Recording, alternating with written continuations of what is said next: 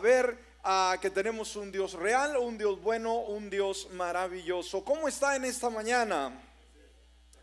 ¿Cómo amaneció?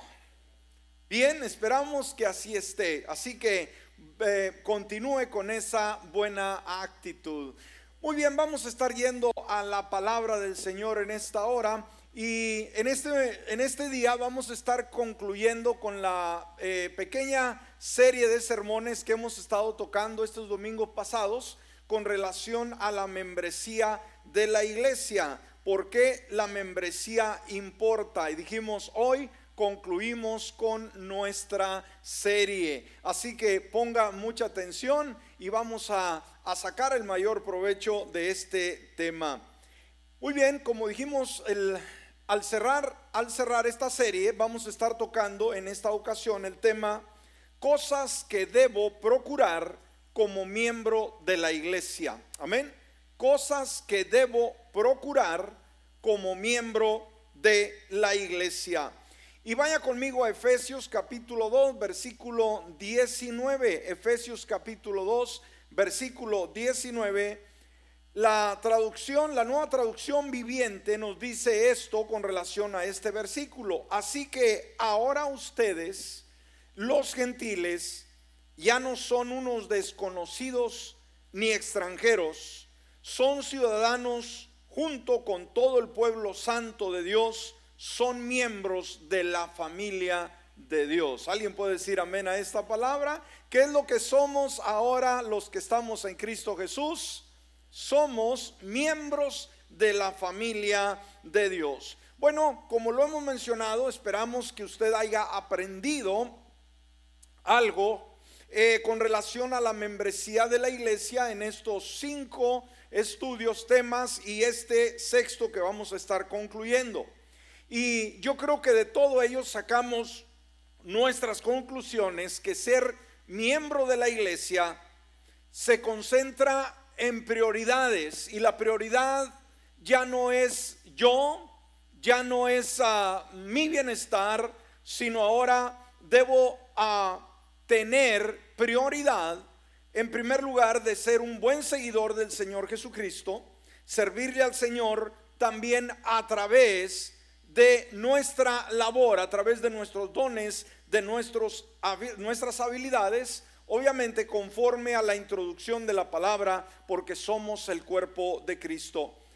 Así que como dije, vamos a estar viendo en este momento algunas cosas que debemos procurar. Y cuando decimos debemos procurar son aquellas cosas que debemos darle importancia, que debemos de tener cuidado de que nosotros las apliquemos a nuestra vida, ¿sí? Como miembros de la congregación local. Y si está apuntando, por favor, punto número uno, punto número uno, debemos que, es lo que debemos de ah, procurar, procurar una actitud sana ante la membresía de la iglesia local. Amén. ¿Qué es lo que vamos a tener? Una actitud sana ante la membresía de la iglesia. Muchas veces cada uno nos hacemos una idea vaga, una idea diferente de lo que entendemos que es la membresía de la iglesia. Conceptos que hemos agarrado de aquí, que hemos agarrado de allá, que hemos escuchado eh, o hemos leído. Pero cada quien puede a lo mejor tener una idea y no puede ser a lo mejor la correcta.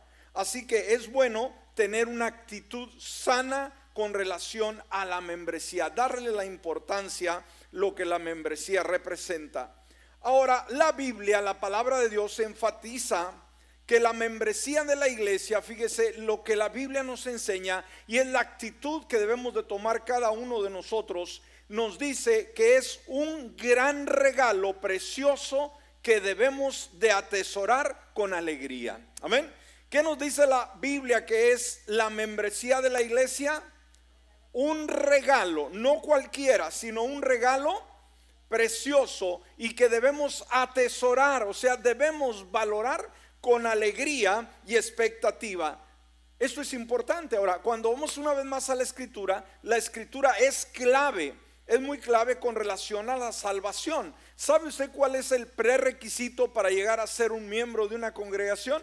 El requisito esencial, el requisito número uno para poder ser parte de una miembro de una iglesia, ser salvo. ¿Me escuchó? Si usted no es salvo, usted no puede ser miembro. Puede ser miembro eh, por escrito, mas sin embargo, eh, simplemente usted solamente es un añadido. Pero ¿qué es lo que nos da acceso a la membresía plena? La salvación. ¿Estamos en esto? ¿Y qué es la salvación, hermanos? La salvación es algo que nosotros nos ganamos, es algo que a nosotros nos cuesta, pregunto. ¿Cómo vemos la salvación? ¿Cómo es la salvación? ¿Cuánto nos cuesta? Nada, la salvación es un regalo de Dios. Entonces cuando hablamos de membresía de la iglesia, de acuerdo a la escritura, la actitud correcta, sana que debemos de tener es decir, la membresía de la iglesia es un regalo precioso que yo debo atesorar. ¿Cuántos atesoramos la salvación que el Señor nos ha dado? ¿Cuántos la valoramos? Amén. Bueno, de la misma manera, salvación y membresía van unidos. Cuando recibimos el regalo de la salvación, nos convertimos en parte del cuerpo de Cristo, como lo mencionamos en el versículo ah, anterior, ahorita vamos a ver. Primera de Corintios 12, 27 dice, ahora bien, ustedes son el cuerpo de Cristo. ¿Quiénes somos en Cristo Jesús? El cuerpo de Cristo, ¿sí? Son el cuerpo de Cristo y cada uno es miembro de ese cuerpo.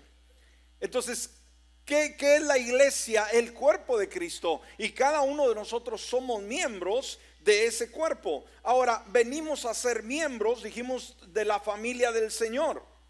Eh, lo que leíamos Efesios 2.19, así que ahora ustedes los gentiles ya no son unos desconocidos ni extranjeros, son ciudadanos junto con todo el pueblo santo de Dios, son miembros de la familia de Dios. Y este es un privilegio. Ahora, ser miembro de la iglesia, ser miembro de la familia del Señor, ahora significa qué cosa? Escúcheme, ser miembro de la iglesia, ser miembro del cuerpo de Cristo, ser miembro de la familia del Señor, ¿qué representa? Significa, escúcheme, que tenemos la oportunidad de servir.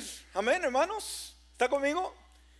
¿Qué, qué me otorga, qué me brinda el ser miembro del cuerpo de Cristo? La oportunidad de servir la oportunidad de contribuir, la oportunidad de ser una bendición a los demás con mis talentos, con mis habilidades, con mis capacidades, con mis finanzas, con todo lo que yo tengo. ¿No es esto algo importante? El saber que ser miembro de la iglesia no es ser un agregado más, sino ser uno que o una que está produciendo. Venimos a producir, venimos a ser alguien en el cuerpo de Cristo Jesús. Entonces tenemos la oportunidad de servir, de compartir, de dar y no lo hacemos por obligación, sino simplemente es gratitud. Por eso primera de Pedro capítulo 4 versículo 10 dice, cada uno, ¿qué, ¿qué, nos dice Pedro hermanos? Cada uno, ¿qué significa cada uno? Usted, usted, usted, usted, usted, usted, yo, cada uno individualmente, cada uno nos habla de individualismo, sí, estar eh, eh, eh, individual, pensar una forma individual. Cada uno ponga al servicio de los demás el don que haya recibido. Wow, ¿está conmigo en esta hora? Entonces, ¿cómo nos ve Pedro ahora como miembros ya del cuerpo de Cristo, como miembros de la iglesia en función? Entonces, cada uno ponga al servicio de los demás. Aquí no dice que todo lo demás lo sirvan. Escúcheme, amén. No, está no estamos aquí para ser servidos, estamos aquí para servir. Así que ah, eh, ponga al servicio de los demás el don que haya recibido. La pregunta es, ¿está usted eh, funcionando en el don, en la habilidad que Dios le ha dado, o ni siquiera sabe que tiene un don, que tiene una habilidad, decir, pues yo no sé, bueno, búsquelo. Amén. Entonces dice, administrando fielmente la gracia de Dios en sus diversas formas. Entonces, membresía, amados, significa que tenemos una vez más la oportunidad de servir, la oportunidad de compartir, de dar, en vez de ser legalistas. Cuando atesoramos ese don, cuando lo valoramos, el don de la membresía, afectará grandemente, escúcheme, para bien la forma en que amamos. Sí, Cuando usted entiende la membresía de la iglesia, que usted no es un agregado una vez más, sino usted es parte de la iglesia vibrante del Señor Jesucristo. Somos una estadística linda del poder de Dios. ¿Cuántos de ustedes han oído la iglesia que se mueve, la iglesia que crece, la iglesia que avanza, la iglesia, la iglesia que conquista? Y decimos, ah, pero esas están en Houston, esas están en México, esas están en Centroamérica, esas están en Colombia. No, Señor, somos la iglesia del Señor. Amén somos parte de la iglesia triunfante, de la iglesia de cambio, de la iglesia que produce ah, efectos maravillosos en la vida del ser humano. Entonces, cuando atesoramos ese don, hermanos, afectará, dijimos, grandemente la forma en que amamos. Ya no nos va a costar amar, ¿sí? No, no se nos va a hacer difícil poder tratar con las personas a pesar de lo difícil o complicadas que puedan ser cuando entiendo lo que es la membresía. Pero no solamente amamos, sino servimos, damos, oramos por nuestra iglesia local. ¿Está conmigo en esta hora? Ya no nos cuesta, entendemos que lo que hacemos para nuestra iglesia, hermanos, lo hacemos con emoción. Ahora, cuando una persona nueva, recién convertido, es introducido a la membresía, es introducido, fíjese, ponga mucha atención a esto. Cuando una persona nueva viene a los pies de Cristo Jesús, Ahora a esa persona nueva vamos a introducirlo a la membresía de la iglesia. No solamente un oyente, un visitante que viene cada cinco meses, cada seis meses. No, no, no, no, no. A ser miembro de la iglesia. Entonces es introducido en el cuerpo, escúcheme, más honrado que el mundo jamás ha conocido, que es su iglesia, que es su cuerpo. No, no, no, usted no me escuchó. Cuando una persona nueva es introducida a la membresía, es introducida en el cuerpo más honrado que el mundo jamás ha conocido. ¿Cuál es el cuerpo más honrado, hermanos, que el mundo jamás ha conocido? Su iglesia. Amén. El lugar de más honra no es una vergüenza, no es algo incómodo. No, Señor, es lo más lindo que puede suceder. Esto conlleva a convertir, escúcheme, a los asistentes en miembros de la iglesia del Señor. Asistentes a miembros. Y esto es una diferencia muy marcada. Esto para nuestra propia protección, crecimiento en madurez y también para el bien de las otras personas. Ahora, ¿hacia dónde se conduce una persona nueva eh, cuando es llevada a la membresía? En primero, es introducida, introducida a conocer a los miembros actuales de la iglesia. Una persona nueva que recién llega no sabe ni quién es el pastor, no sabe ni, ni, quiénes ah, son los diáconos, los sugieres, perdón, eh, los servidores, ah, ni quién es fulano, ni quién es sutano, ¿sí? Entonces, cuando una persona nueva es introducida en la membresía, ahora es introducida a conocer a los miembros actuales. ¿Sabe usted que ah, pertenecer a una iglesia local es pertenecer a una familia? ¿Me escuchó? Pertenecer a una iglesia local es pertenecer a una familia. No es pertenecer a una secta, no, a una sociedad, no, a un club, no es a una familia particularmente de gente que es real, de gente que es conocida y que es amada. ¿Cuántos de ustedes son reales? Son de carne y hueso, ¿verdad? Son normales con sus defectos y sus virtudes. Estamos invitando a un asistente a formar parte de esta familia que es real y que es viviente. Amén. Decir, hágase miembro de esta iglesia. Somos gente real, somos gente genuina, somos seres humanos que amamos al Señor. En segundo lugar, a tener, vamos a introducirlos, a tener un aprecio por los miembros actuales, a apreciar a los miembros que ya han recorrido el camino. Sabe, en este lugar hay gente linda, hay gente leal, hay gente responsable, trabajadora, que ha estado con nosotros por muchos años. ¿Podemos darle un aplauso a todos ellos? Claro que sí. Hay gente que queremos, hay gente que apreciamos en esta casa que ha estado por años, por años, amén.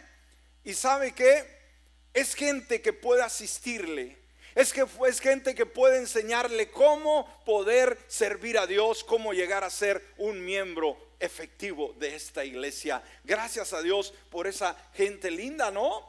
Esa gente maravillosa. A veces en la familia nosotros platicamos, bueno, ¿qué tiempo tendrá esta familia? O vemos ahorita los jóvenes de hoy o gente que ya se casó y hacemos memoria. Esta semana estábamos haciendo memoria de algunos jóvenes que ya están grandes y recordamos eh, y decimos de cierta familia de qué edad tenía este jovencito, esta jovencita cuando llegó a la iglesia. Unos cinco, seis, no, todavía venía en brazos de su mamá. Y ahorita ya están barbones y casados algunos y, cuánta cosa. Entonces hay gente que ha estado con nosotros por años y hay que valorarla. En, tercer lugar, también ese miembro nuevo, ese visitante nuevo, es introducido a tener una visión bíblica de la vida cristiana saludable. ¿sí? Es introducido a tener la visión bíblica que es sana, que es saludable. Y es nuestra tarea de cada uno de nosotros enseñar de una manera que podamos transmitir una visión ¿sí? clara bíblica de la iglesia local, en lo que creemos, por qué hacemos lo que hacemos, por qué ah, nos juntamos, cuál es el plan, cuál es el propósito, haciendo, obviamente, al transmitir estos valores, hacemos de nuestra iglesia, escúcheme, una iglesia más bella, una iglesia más atractiva para que la gente pueda venir y pueda sentirse segura en este lugar. ¿Alguien puede decir amén a ello? Entonces todos los miembros que ya somos parte de esta iglesia somos llamados a introducir esos nuevos miembros o visitantes, mejor dicho, en miembros de la iglesia, en miembros del cuerpo, para hacer de la iglesia una iglesia más cómoda, una iglesia más atractiva, una iglesia más deseable, una iglesia más eh, bella en todo el sentido de la palabra. Entonces, ¿cuántos queremos que Roca de los Siglos sea una iglesia atractiva? Una iglesia que jala. Una iglesia que la gente quiere estar. Amén. Bueno, recuerde, ¿quién va a hacer esa diferencia? Usted y yo. Entonces, en primer lugar, hermanos, las cosas que debemos de procurar es el tener un concepto sano acerca de la membresía local. En segundo lugar, también hay que aprender o procurar hacer un miembro activo dentro de la iglesia. En segundo lugar, se está apuntando a ser un miembro activo en la iglesia. ¿Sabe? Ser miembro de la iglesia, amado, significa que todos somos parte necesaria de un todo. Amén. Una vez más, ser miembro de la iglesia es ser parte necesaria. O sea, soy necesario. Ahora, no indispensable, no me lo vayan a malinterpretar. Pero soy ahora parte necesaria de un todo. Por eso Primera de Corintios 12, 27 dice, todos ustedes, ustedes en conjunto son el cuerpo de Cristo y cada uno de ustedes es parte de ese cuerpo. ¿Qué es cada uno de nosotros, hermanos? Todos ustedes en conjunto, en grupo. Así se le llaman eh, tradicionalmente a los grupos musicales. Se le llamaba, eh, en algunos lugares todavía se hace, el conjunto musical que es un buen término. ¿Por qué? Porque son varios elementos, pero no porque son varios, cada quien va a estar tocando lo que le apetezca en ese momento. Todo, toda la agrupación en conjunto tiene que estar en acorde para que la melodía sea una y sea atractiva. ¿Está conmigo? Son varios elementos, más persiguen una misma finalidad. Entonces los miembros de una iglesia conforman, mejor dicho, es, dicho, ese conjunto y son parte ah, esencial de una iglesia en la cual se trabaja en unidad, se trabajan juntos. Algunos, ¿verdad?, desarrollan una función, otros otra. Entonces, ser miembro de la iglesia es tener una función. Una vez más, hermanos, ser miembro de la iglesia es tener qué cosa? Una función. ¿Qué significa tener una función? Hacer algo. La pregunta es, ¿qué está haciendo usted en la iglesia? Está involucrado, está involucrada en algo, ¿sí? Algo está haciendo ah, y no es lo que quizás usted anhele en este momento, lo que usted quisiera, pero estoy haciendo algo, estoy activo, estoy activa en, en la parte que me tocó. Ahora, ser miembro de la iglesia, dijimos, es tener una función, es participar.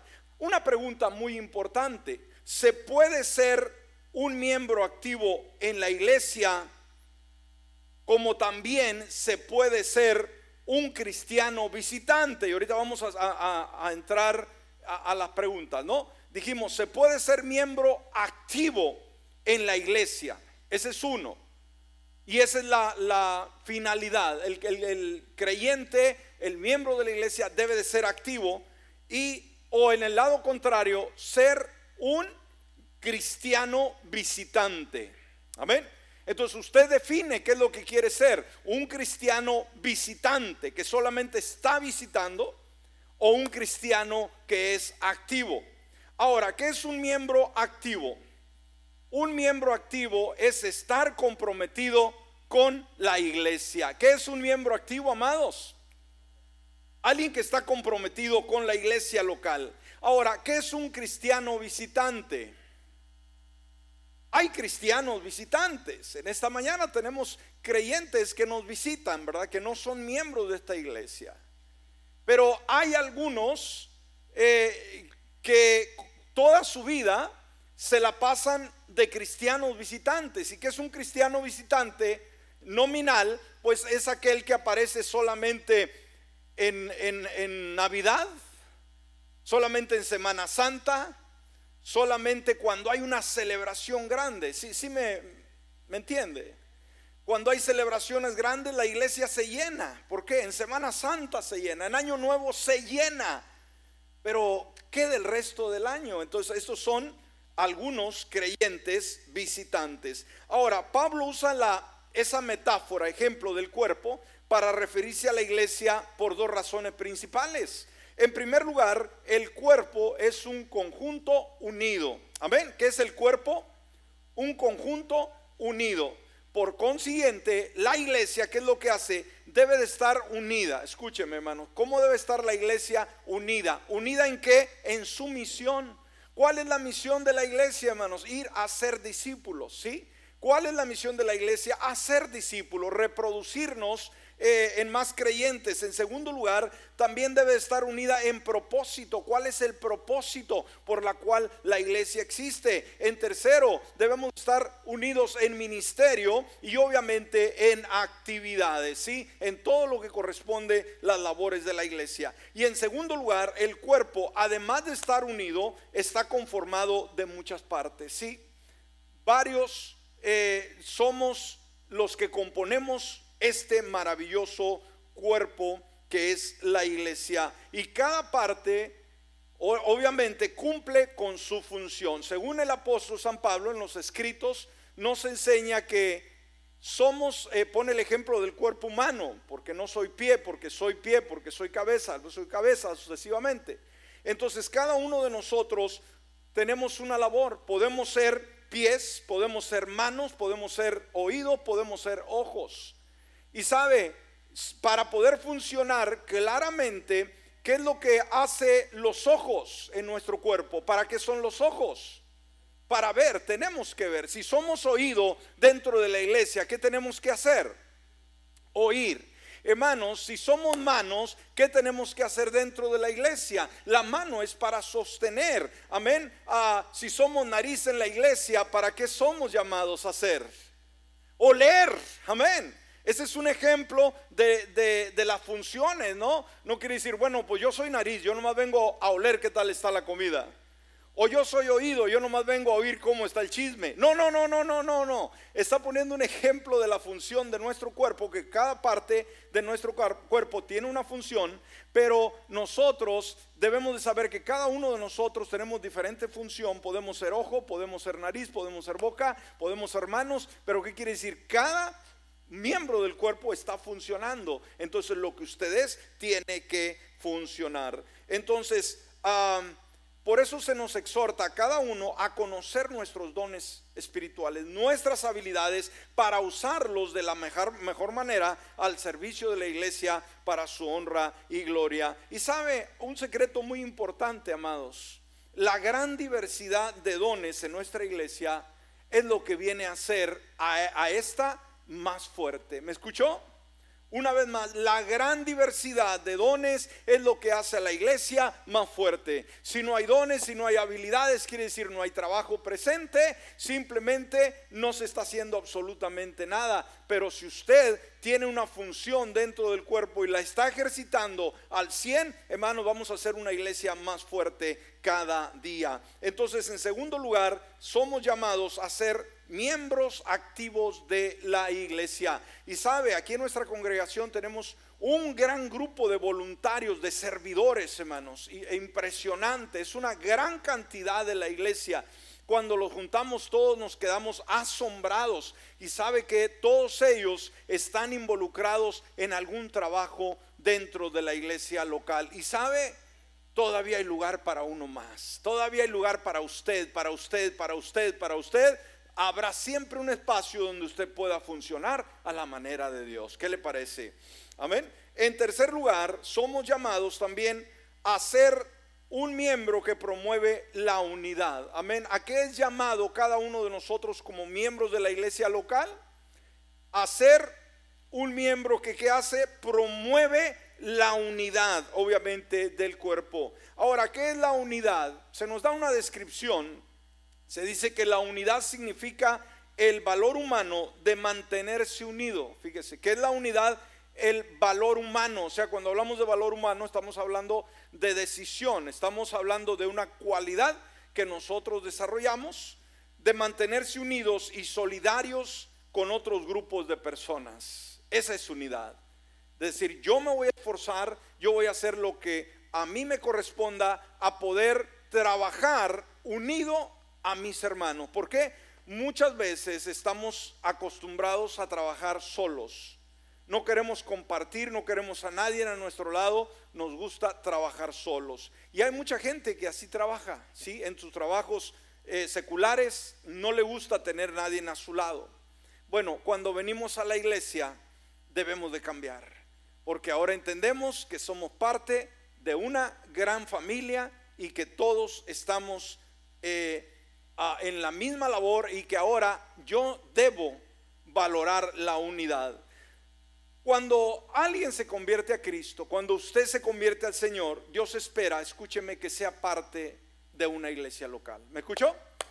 Toda persona que tiene un encuentro con Cristo Jesús, el Señor espera que cada individuo, ya sea hombre o mujer, joven o señorita, se congregue, sea parte, miembro activo de una iglesia local. No puede ser creyente usted y quedarse en casa, no. Ahora, cuando lo hace, Dios quiere que seas una presencia de unidad en esa iglesia. ¿Me escuchaste? Dios te saca del mundo, Dios te transforma, Dios te pone en la iglesia. Pero ¿qué quiere que seas tú ahí dentro de la iglesia? Que seas simplemente a alguien que promueve, alguien que ah, eh, eh, ama la unidad, que es promotor, alguien que ah, es parte de esa unidad. Ahora, Dios quiere, escúcheme, Dios quiere que nosotros como creyentes nos llevemos bien dentro de la iglesia. ¿Cuántos estamos de acuerdo con ello? Dios no quiere que nos andemos peleando, que estemos de desacuerdo, que no nos veamos, que nos aborrezcamos, que nos mordamos. No, Dios quiere que nos veamos bien. Ahora, es difícil, ¿por qué? Porque todos pensamos diferente, tenemos diferente formación y muchas veces venimos de diferente cultura. Y todos quisiéramos que fueran como nosotros, pero Hermanos, esto es tratar de, encasquillar a Dios y Dios no se puede hacer eso. Dios hizo la variedad. Recuerde, si hay diferentes nacionalidades, razas sucesivamente, es porque a Dios así le plació. Y si hay personas que piensan diferentes, no es que están mal, ¿sí? Sino simplemente son diferentes a nosotros. Pero Dios quiere que los creyentes nos llevemos bien. Mire lo que dice Salmo 133.1. Yo creo que todos lo sabemos, ¿verdad? Lo hemos oído en algún momento. ¿Sí? Mirad cuán bueno, dice la palabra, ¿y qué más? Y delicioso. No solamente es bueno, no solamente es benigno, es benéfico, sino es delicioso. Oiga, fíjese el término que la palabra usa, delicioso. ¿A qué le atribuye usted un término delicioso? Puede ser a, a un postre, puede ser a un buen pastel, puede ser a algún buen guiso, ¿no? Que usted lo prueba y le sabe delicioso. Ahora, dice que la reunión entre hermanos es bueno y es delicioso. Mm, voltea a ver a su hermano. No le vea cara de hamburguesa, ¿verdad? No, no decir está bien, bien rica, bien rico. No, no, no, no, no. Pero viendo los hermanos a, nuestro alrededor, vemos a nuestros hermanos y decimos convivir con esta gente, con estos amados, ¿sí? Sean bonitos, sean feitos, sean blanquitos, sean negritos, sean chinitos, sean lacios, como sean, es delicioso. Ahora, ¿lo ha, lo ha experimentado, hermano? A veces somos muy, no sé, ¿verdad? Muy quisquillosos, no sé cómo decirle en su rancho, ¿verdad? Somos muy piquis, entiende ese término, ¿verdad? Y no nos gusta la gente, no queremos convivir con ellos, no somos muy sociables. Hermano, esta, esta actitud debe de cambiar. Ese molde antiguo debe ser roto para dar lugar a lo fresco y ver mis hermanos decir, mira, le faltan dientes a mi hermano, mira al hermano esto y lo, lo que sea, hermano. Mas, sin embargo, es delicioso trae placa o no trae placa, se pinta el pelo, no se pinta el pelo, tiene pelo, no tiene pelo. Amén. Es delicioso. Wow, ese es, término bíblico, hermanos. Amén. No lo estoy inventando yo. Mira cuán bueno y delicioso es habitar los hermanos juntos en armonía. No es estar juntos solamente. porque Usted puede estar junto en un cine, puede estar junto eh, en el supermercado, puede estar junto en un lugar público. Eso no quiere decir, hermanos, que es delicioso. Pero dice estar juntos, ¿de qué manera? En armonía. Eso hace la diferencia. En armonía, esto hace la diferencia. Entonces la unidad es vital para la salud de una iglesia. Eso significa que cada miembro tuyo debemos contribuir a la unidad de la iglesia. Por eso Colosenses capítulo 3 versículo 12 en adelante dice, dado que Dios los eligió para que sean su pueblo santo y amado por él, fíjese, ustedes tienen que vestirse de tierna compasión. Y aquí no está hablando de ropa, manos, eh, eh, eh, cómo venga usted vestido, pero sí tiene que vestirse de de atributos, ¿sí? ¿Y qué nos dice? Ah, ustedes tienen que vestirse de tierna compasión. Si eres cristiano, tienes que aprender a vestirte de esta manera, tierna compasión. Uh, amén tierna compasión, de bondad, de humildad, de gentileza y paciencia. Dice, sean comprensivos con las faltas de los demás y perdonen a todos, a todo el que los ofenda. Recuerden que el Señor los perdonó a ustedes, así que ustedes deben perdonar a otros. Sobre todo, vístanse de amor. Wow. Nos preocupamos, ¿qué vestimos? Estamos en el espejo haciéndonos, arreglándonos el pelo, la cara, la ropa, los zapatos y todo, pero no nos eh, acordamos de que la mejor vestimenta que podemos traer a la iglesia es aquella que irradia amor. Amén, dele el aplauso al Señor, no es lo que tú traigas. Tú puedes traer el vestido más costoso, el pantalón de más marca, eh, los zapatos de la mejor tienda posible, pero si careces de amor en tu vida, estás hueco, estás frío. Amén, estás frío. Entonces, sobre todo, vístanse de amor, lo cual nos une a todos en perfecta armonía. ¿Qué hace el amor, hermanos? Nos junta en perfecta armonía. Y luego añade, y que la paz que viene de Cristo gobierne en sus corazones. ¿Qué, qué debe gobernar nuestros corazones? La paz de Cristo, pues como miembros de un mismo cuerpo, ustedes son llamados a vivir en paz, no sea problemático, no sea problemática, no sea conflictivo, no sea conflictiva, viva en paz, a eso nos llamó el Señor, aprenda a perdonar, aprenda a aceptar, aprenda a ser amigable, por favor, vamos, aleluya.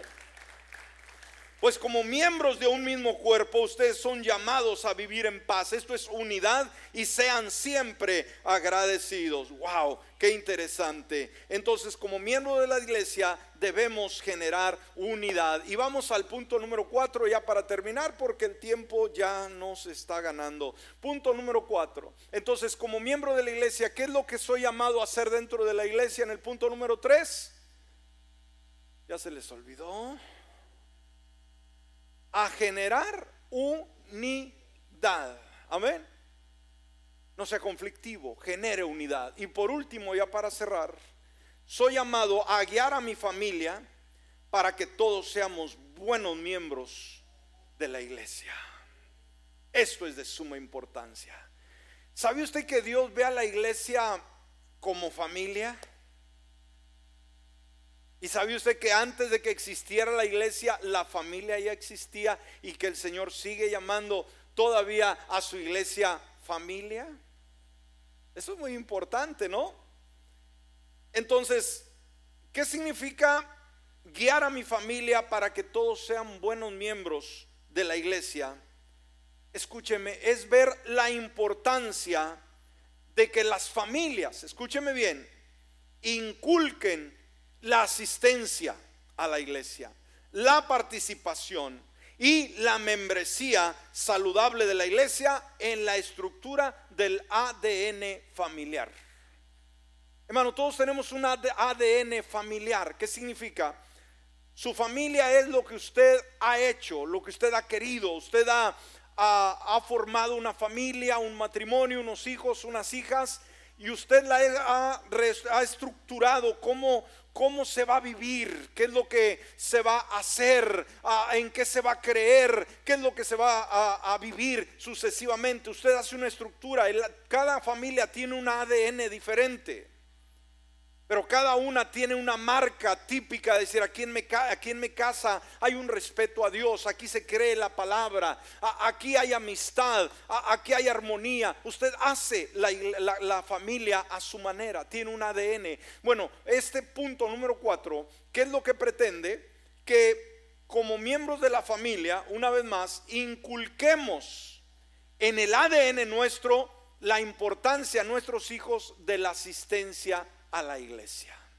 ¿Escuchó?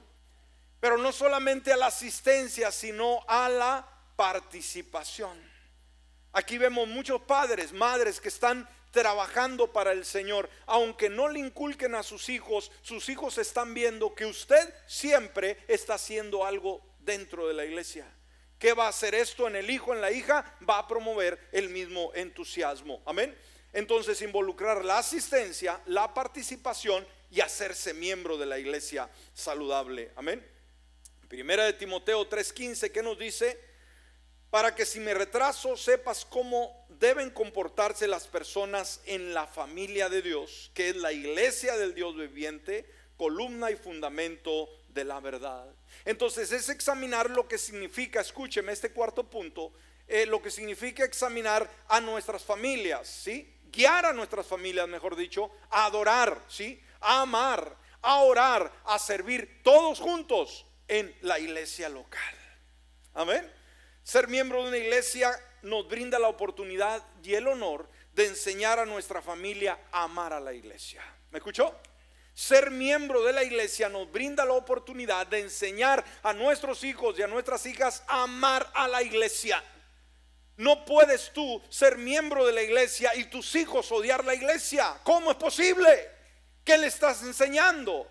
¿Qué es lo que hablas cuando estás en la casa? ¿Por qué no te siguen? ¿Por qué no están contigo en la iglesia? ¿En qué hemos fallado, amados?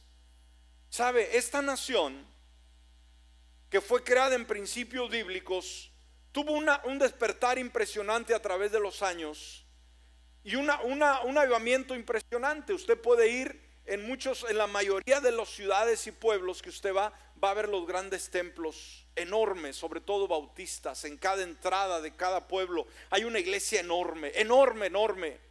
Pero sabe que tristemente esas iglesias el día de hoy, muchas de ellas ya son tradición. Se quedaron en el pasado. Ya los únicos que están ahí son los puros ancianitos que un día comenzaron. Y las futuras generaciones ya andan por allá, hermanos, de vagos, ya andan en otros lados. La cultura anglosajona fracasó vilmente en transmitir estos valores a la nueva generación. Por eso vemos muchos ancianos, iglesias llenas de ancianos donde no hay jóvenes, todos andan divagando. No cometamos el mismo error como hispanos, amados. No cometamos el mismo error, sino vamos a enseñar a nuestras familias a amar a la iglesia en realidad, así como nos empeñamos a amar a nuestra familia, ¿cuántos amamos a nuestra familia?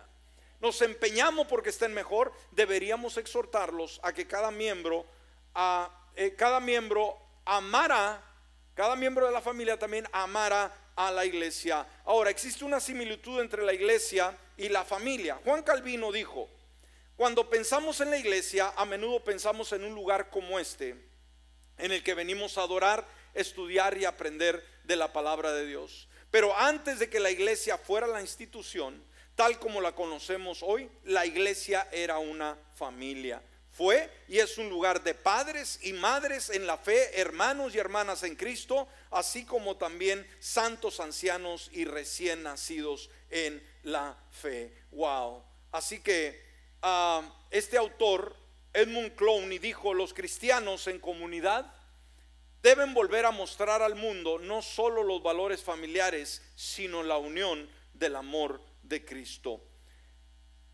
¿Cómo es la iglesia eh, ¿Cómo es que la iglesia es como una familia, hermanos? Con esto cerramos. La iglesia es un lugar donde encontramos amor. ¿Qué es lo que distingue un hogar, hermanos? ¿Qué es lo que hace un hogar atractivo? Que es el lugar donde podemos encontrar amor. No hay otro lugar más pleno, más amplio, más cándido, o cálido, mejor dicho, que el hogar.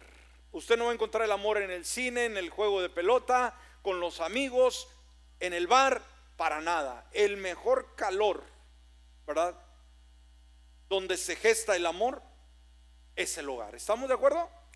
Amén. Entonces la iglesia es un lugar donde qué es lo que se encuentra amor. Por eso Juan 13:35 dice, "En esto conocerán todos que son mis discípulos si tuvieran amor los unos para con los otros."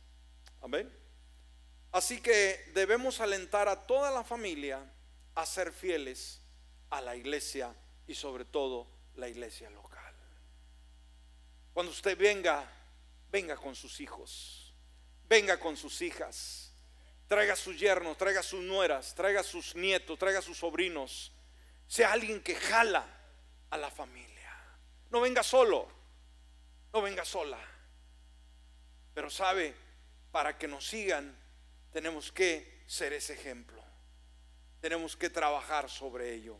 Hagámoslo. Póngase de pie. Así como conclusión, ¿cuáles son las cosas que debo procurar como miembro de la iglesia? En primer lugar, una actitud sana ante la membresía de la iglesia. Reconocer que la membresía es una alegría, un, un regalo de parte de Dios. Dios. Dos, hacer un miembro activo en la iglesia. Tres, a ser un miembro que promueve la unidad. Cuatro, a guiar a mi familia para que todos seamos buenos miembros de la iglesia local. Oremos a Dios. Padre amado, en esta hora te agradecemos por tu presencia en este lugar y gracias por tu palabra. Gracias Dios porque cada día, Señor, nos nutres con ese alimento que viene del cielo. Y cuando hablamos de membresía estamos hablando de algo sumamente importante que en muchas congregaciones y que muchas personas lamentablemente el día de hoy han descuidado y no le han puesto el cuidado debido. Ponen en el corazón de cada uno de nosotros, en el corazón de cada miembro de cada iglesia, estos principios, estas verdades, para que la iglesia del día de hoy, Señor, una iglesia que necesita ser eh, llevada hacia afuera, que necesitamos tocar el mundo, podamos ser esa iglesia sana, esa iglesia enriquecida, esa iglesia atractiva. Permite, Señor, que a medida cada miembro cumple con su función, podamos convertir esta iglesia local en un lugar donde se respira amor un lugar donde se respira paz, un lugar donde se respira sanidad para el cuerpo, para el alma, para las emociones, un lugar atractivo para un mundo desesperado, un lugar atractivo para gente que necesita de ti desesperadamente. Por Cristo Jesús. Amén y amén. Ahora le voy a pedir por favor que vengamos al altar unos minutos. Deje su lugar, deje su silla y vengamos al altar a platicar con Dios. Es bueno hablar con Él, es bueno acercarnos a Él.